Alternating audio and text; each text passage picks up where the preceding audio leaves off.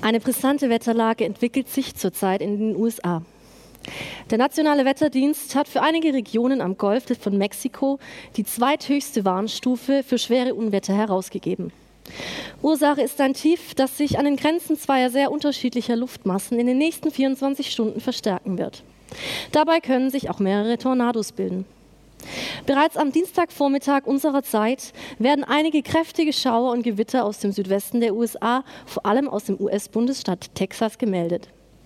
Abgesehen davon kann es bei den Gewittern häufiger zu Starkregen, großen Hagelkörnern und Fallböen kommen, die ebenso dazu in der Lage sein können, Dächer abzudecken oder Bäume umzustürzen.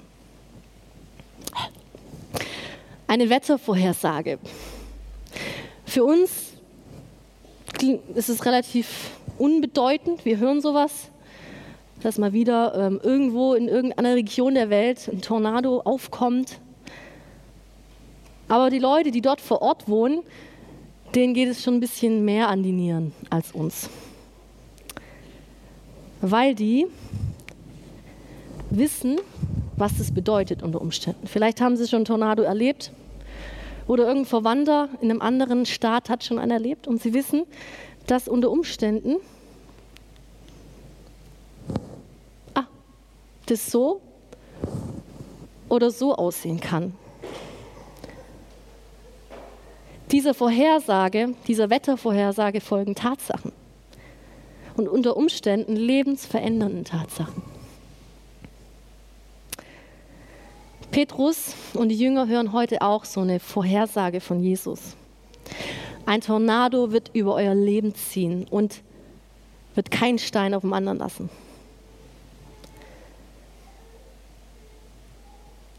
Was passiert, wenn ein Tornado über unser Leben zieht? Wenn ein Ereignis oder ein Umstand uns in eine Krise katapultiert und wenn wir plötzlich mittendrin stecken im Chaos vor den Trümmern unserer so schön aufgebauten Welt. Wo wir nicht mal mehr sehen, wo der Dach oder der Keller war, das Dach oder der Keller war. Ich möchte ähm, heute mit euch angucken, was tief in uns drin passiert, wenn wir in so eine Krisenzeit kommen, wenn so ein Tornado über unser Leben geht. Was das mit uns selber macht, mit unserem Selbstbild, mit unserer Identität. Und vor allem, wie geht Jesus darin mit uns um? Ich lese Matthäus 26, 30 bis 35. Und als sie den Lobgesang gesungen hatten, gingen sie hinaus an den Ölberg. Da sprach Jesus zu ihnen, in dieser Nacht werdet ihr alle Ärgernis nehmen an mir. Denn es steht geschrieben, ich werde den Hirten schlagen und die Schafe der Herde werden sich zerstreuen. Wenn ich aber auferstanden bin, will ich vor euch hingehen nach Galiläa. Petrus aber antwortete und sprach zu ihm, wenn sie auch alle Ärgernis nehmen an dir, ich nehme kein Ärgernis. Jesus sprach zu ihm, Wahrlich, ich sage dir, in dieser Nacht, ehe der Hahn kräht, wirst du mich dreimal verleugnen. Petrus sprach zu ihm, und wenn ich mit dir sterben müsste, will ich dich nicht verleugnen. Das gleiche sagten auch alle Jünger. Petrus befindet sich seit drei Jahren auf einer Reise. Sinn, sinnbildlich gesprochen, weil er sich weiterentwickelt, weil er einen Prozess durchmacht, aber auch ganz physisch, weil er ist unterwegs mit Jesus. Und die Stelle, die wir heute lesen, in der sagt Jesus ihm voraus, wie seine nächste Zukunft aussieht. Was passieren wird und wie Petrus damit umgehen wird. Und ich würde euch gerne ein kleines Stück mitnehmen auf diese Reise, ähm, weil ich glaube, da liegt ganz viel für uns drin, ähm, wenn wir gucken, was, wie Petrus damit umgeht und was Jesus dazu sagt. Und unser erster Step auf der Reise beginnt in enger, trauter Gemeinschaft. Die Jünger und Jesus hatten gerade das Passamal gefeiert. Das ist ein unheimlich gemeinschaftliches Erlebnis. Es ist ein Familienfest. Das feiert man mit den liebsten Menschen, mit denen, mit denen man am engsten verbunden ist. Und so feiern es die Jünger und Jesus. so eine Art Lebensgemeinschaft. Und Jesus ist derjenige, an dessen Lippen die kleben, dem sie folgen, der der Mittelpunkt des Ganzen ist. Und es ist so cool, da dazu zu gehören, zu dem coolsten Rabbi der damaligen Zeit, Teil dieser Gemeinschaft zu sein. Und Petrus hat es geliebt.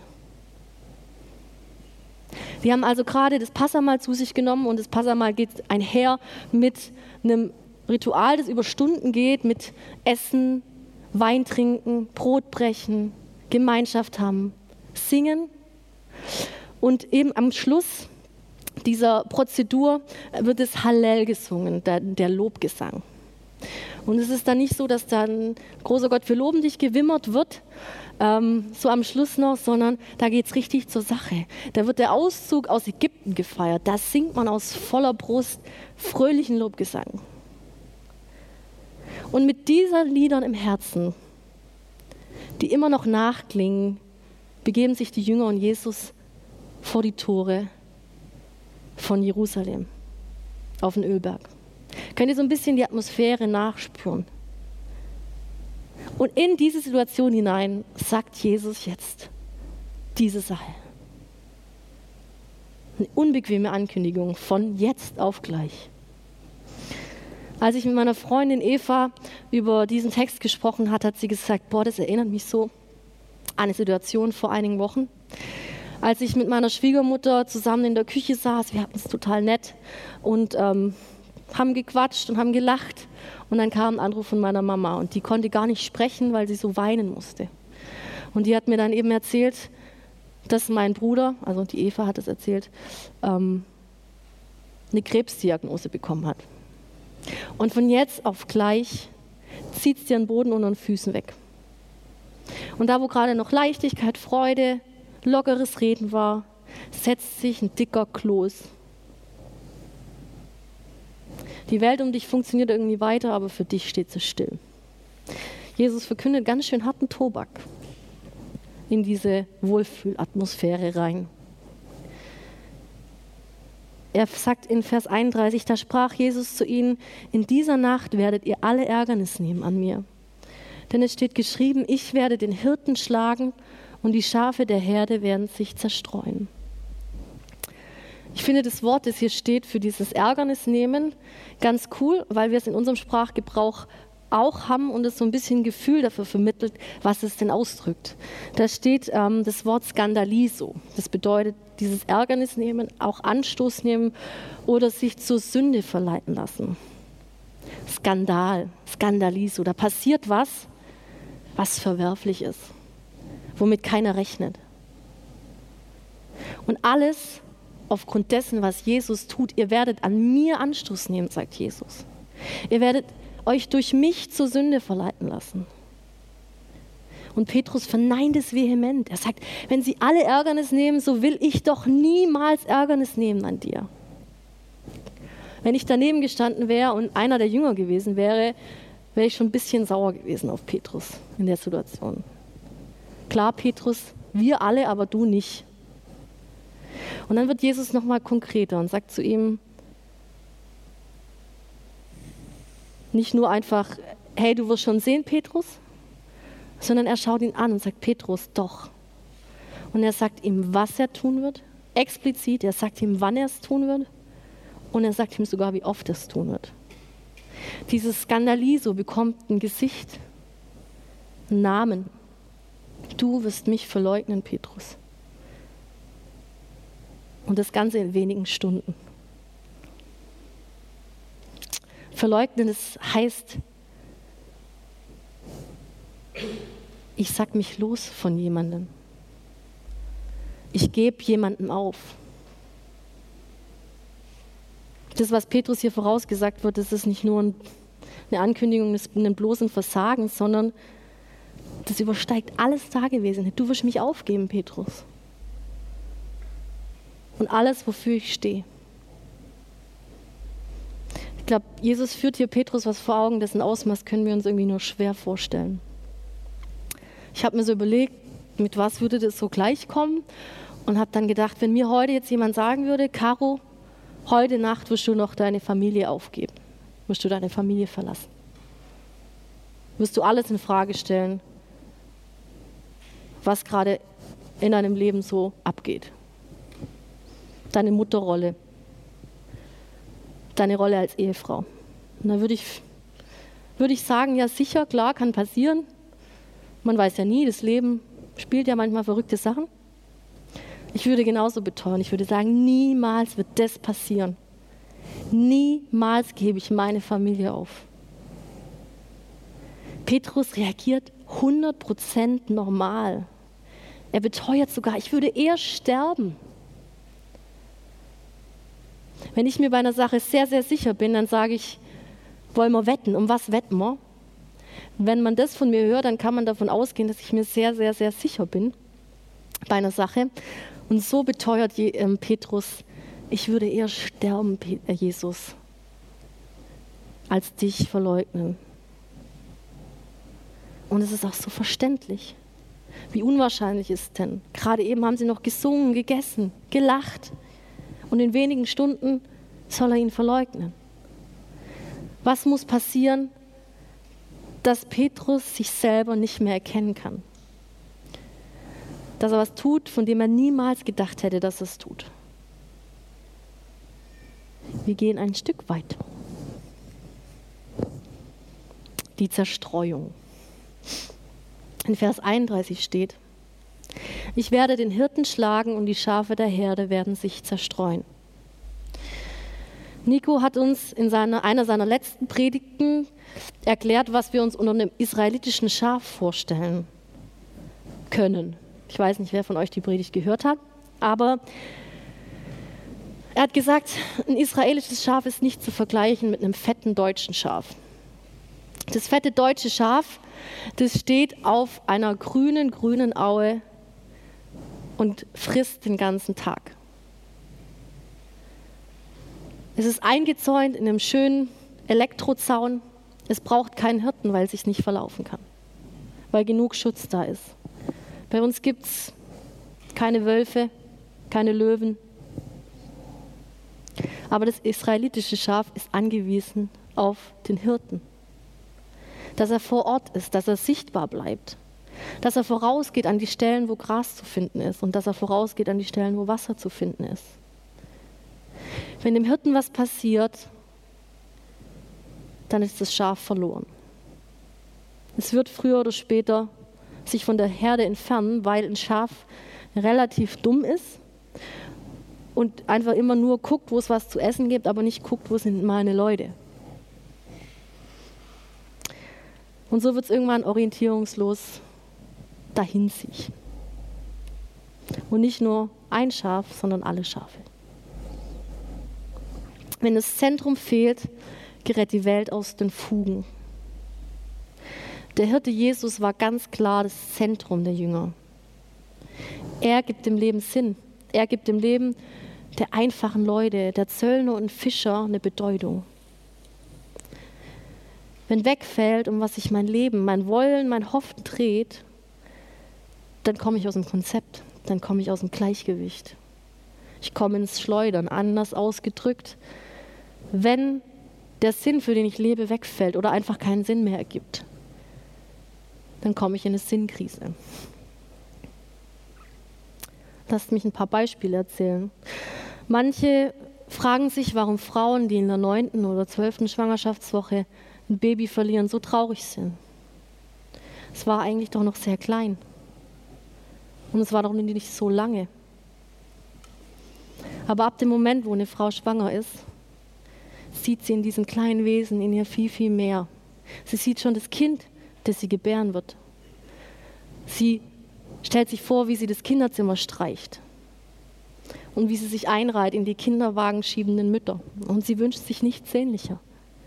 Und ihre ganze Liebe und ihre ganz, ihr ganzes Hoffen dreht sich um dieses kleine Wesen in ihrem Bauch. Was passiert, wenn ihr das weggenommen wird? Sie kommt in eine Sinnkrise.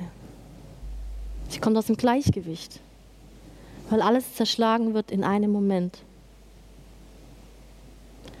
Vielleicht hast du dich auf einen Traumjob beworben, in der Stadt deiner Träume und malst dir schon aus, wie es ist, dort zu leben, wo du hinziehen könntest was für Leute du treffen könntest. Und du hast so richtig Lust auf diese Herausforderung.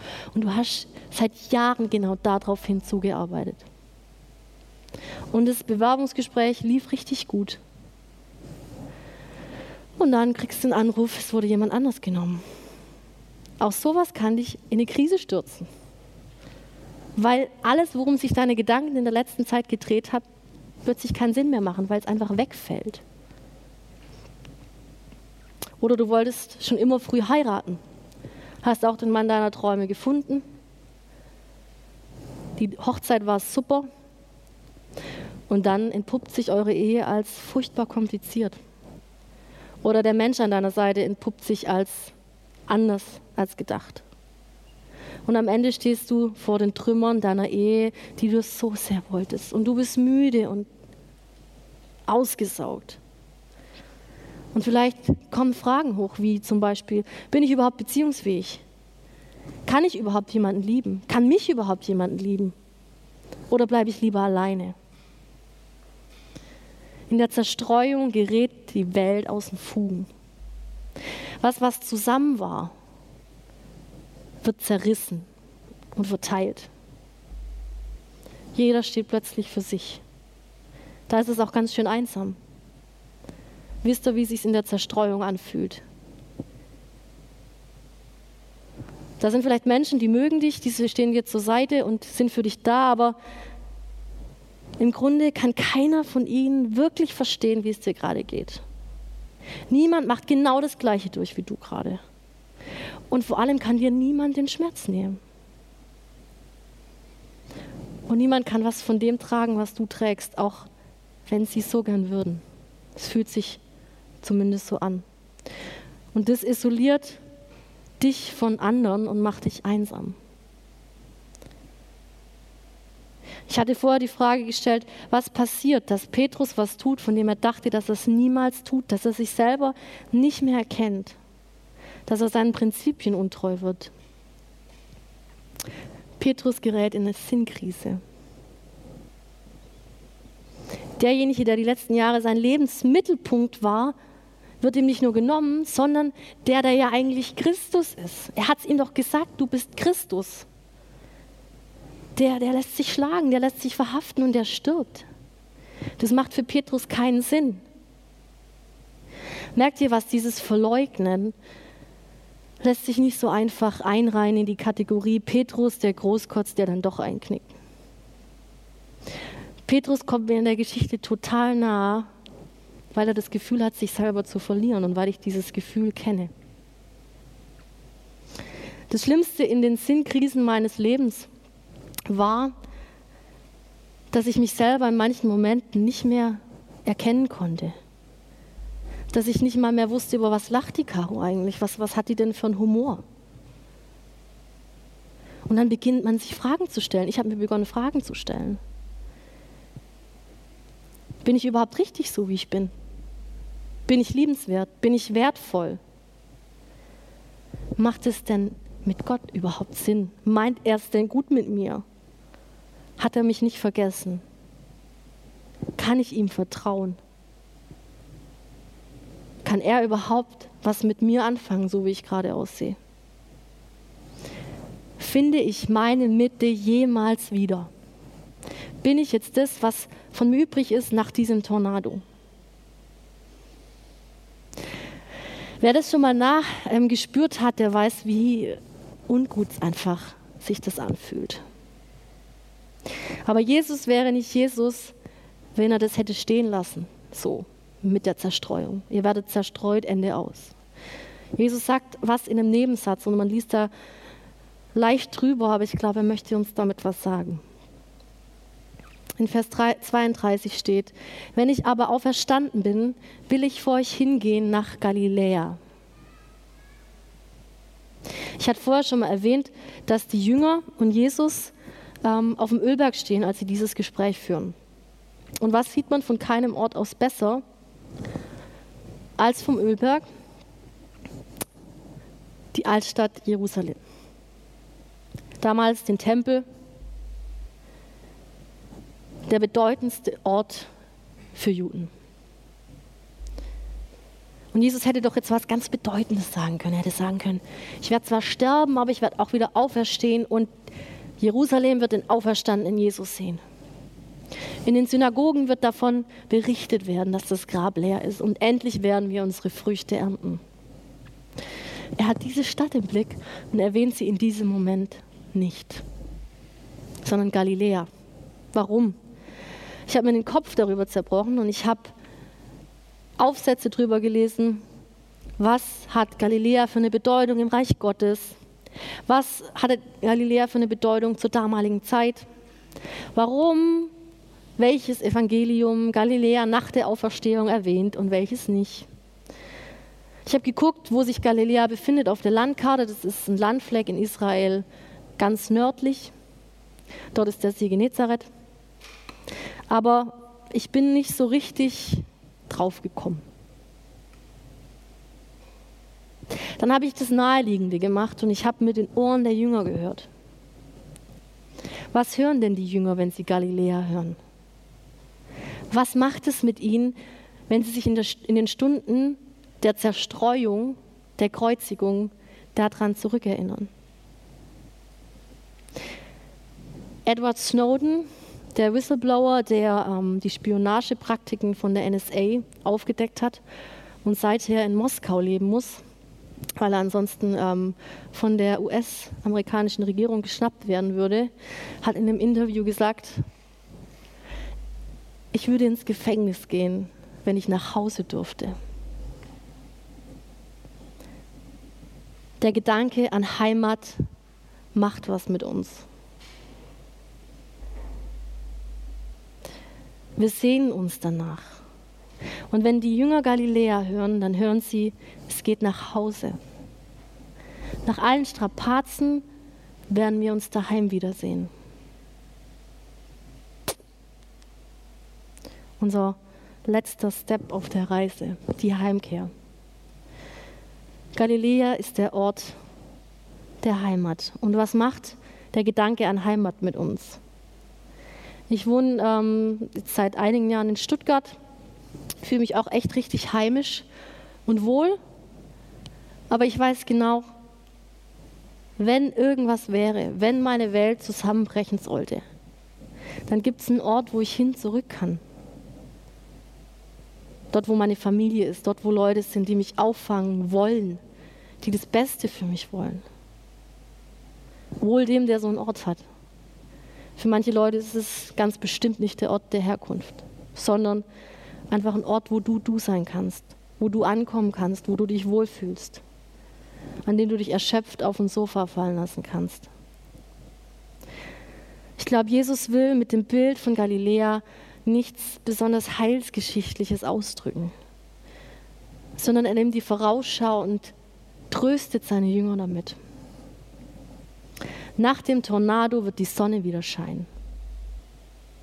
Er sagt, ich verstehe, was ihr durchmachen müsst und deswegen gebe ich euch die Ausschau auf das, was kommt danach. Ihr seid nicht isoliert und alleine, ich gehe euch voraus. Ich warte auf euch. Das ist eine Zusage, an die sie sich erinnern dürfen. Nach der Fremde und der Identitätskrise wartet ein Ort auf dich, der sich Heimat nennt,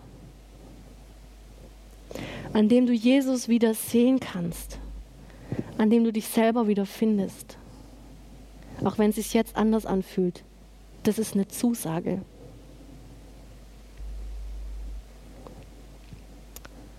Petrus tut es tatsächlich. Er verleugnet Jesus in noch derselben Nacht.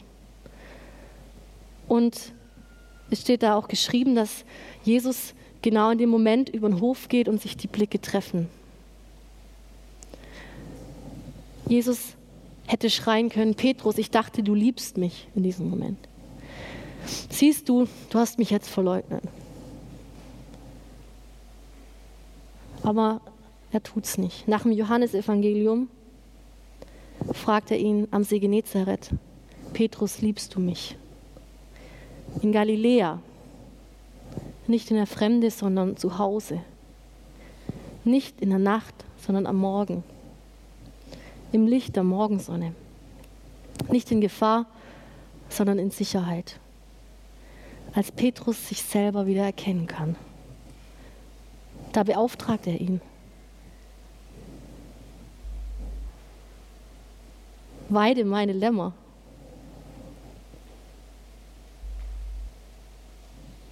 Na, ist mir jetzt erst aufgefallen. Krass. Er sagt, weide meine Lämmer. Er macht ihn zum Hirten.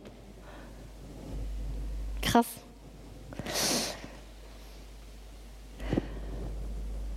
Ähm, nachdem ich so eine Sinnkrisenzeit durch hatte in meinem Leben, als ich noch ziemlich erschöpft und müde war, nach ein paar anstrengenden Monaten, habe ich beschlossen, dass ich äh, meine Tauferinnerung feiern möchte. Hier im Jesus-Treff. Das war 2010. Das war für mich einfach wichtig, an dem Punkt zu sagen, und ich gehe Jesus mit dir bis zum Schluss. Weil ich glaube, dass du mich wieder an einen Ort führst, an dem ich zu Hause bin, an dem ich mich ganz fühle, auch wenn mein Herz gerade gebrochen ist. Und ich habe ein Lied gesungen, wo es genau das darin hieß. Es hieß, ich werde mit dir den Weg zu Ende gehen. Und für mich war das ein total wichtiger Schritt zu meinem Galiläa, meiner inneren Heimat die ich am Ende auch wirklich wiedergefunden habe. Und ich habe es vorher gesagt, ähm, als die Nelly mich interviewt hat, dass ich viel, viel gestärkter und noch mehr zu mir gefunden habe, als ich es vorher hatte, durch diese Zerstreuung. Dass ich noch mehr dort angekommen bin, wo Jesus mich haben wollte. Der Weg nach Galiläa kann unterschiedlich aussehen. Für dich kann es einfach heißen, dass du dir Zeit lässt, die du, die du brauchst. Zeit zu trauern, Zeit für Heilung. Dass du dir seelsorgerliche Hilfe suchst, dass du anfängst, dich wieder für jemanden zu öffnen.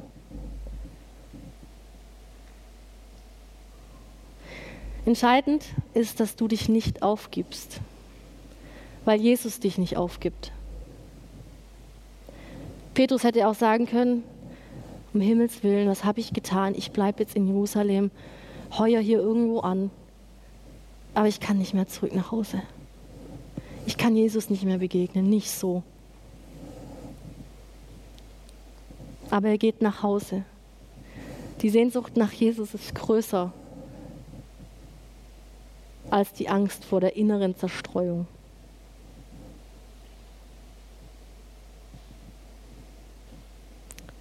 Jesus gibt dich nicht auf.